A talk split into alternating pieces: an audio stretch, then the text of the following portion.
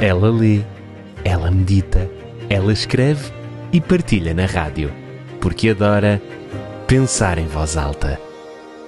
Com Wilma Vieira. A chegada do Natal traz consigo muitas coisas. Eu sei que há pessoas que esperam o ano inteiro por esta época. A minha colega de trabalho é uma delas. Não só pelas luzes, pelos enfeites, pela comida, mas também, sobretudo, pelas pessoas, pela convivência e pelo sabor de ter por perto quem durante o ano, talvez por circunstâncias diversas, teve que estar longe.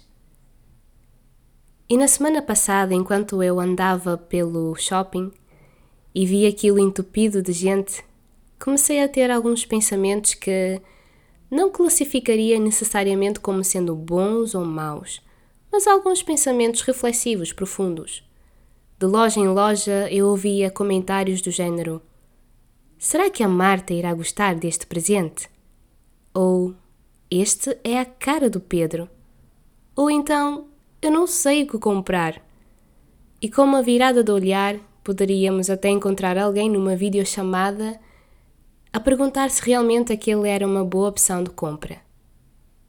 Foi então que eu comecei a pensar com os meus botões, até porque o pensar em voz alta agora tornou-se algo indispensável em minha vida. Como será que o Paulo, a Marta, o Tiago, o João, a Mafalda, a Maria foram tratados durante os outros dias do ano? Sabem, nós, seres humanos, nos acostumamos a esperar pelo fim das coisas.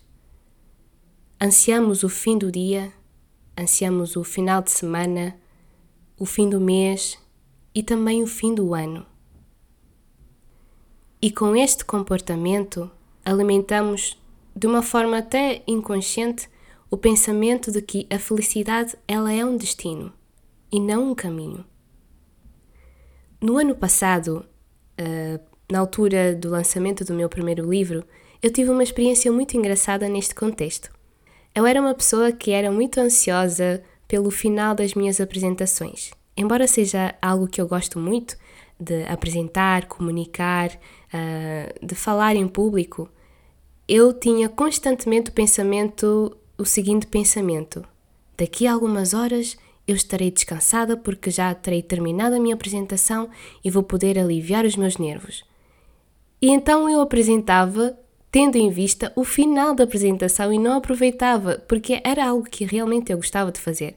Então, quando foi no momento de lançar o meu livro, eu pensei assim: Wilma, tu não vais apresentar com pressa para que acabe, mas tu vais apresentar divertindo-se e aproveitando aquele momento, porque é um momento único, não um momento para ser vivido com pressa mas tu vais aproveitar cada minuto, cada segundo deste teu momento.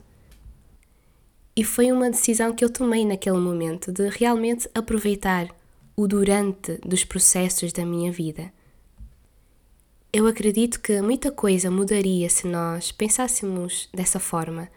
Eu não sei como é que foi a tua vida durante o ano inteiro, mas eu gostaria imenso que tu não olhasses para esse Natal como um final mas que olhasses como uma oportunidade de recomeço, que seja o momento em que tu vais decidir que não vais esperar até o próximo Natal para fazer algumas coisas, para realmente valorizar os privilégios que tu tens em tua vida, as pessoas que tu tens em tua vida hoje.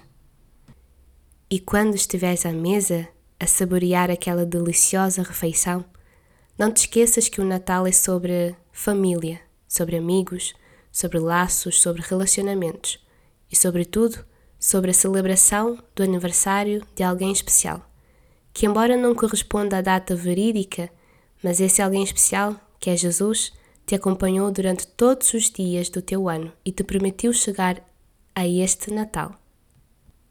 E ele deveria fazer parte de todas as celebrações da nossa vida. Com muita ternura, dirijo-me ao teu coração, desejando um feliz Natal e que essas minhas palavras, jogadas ao ar através de pensamentos em voz alta, possam ter um impacto positivo em tua vida. Ela lê, ela medita, ela escreve e partilha na rádio, porque adora pensar em voz alta. Com Wilma Vieira.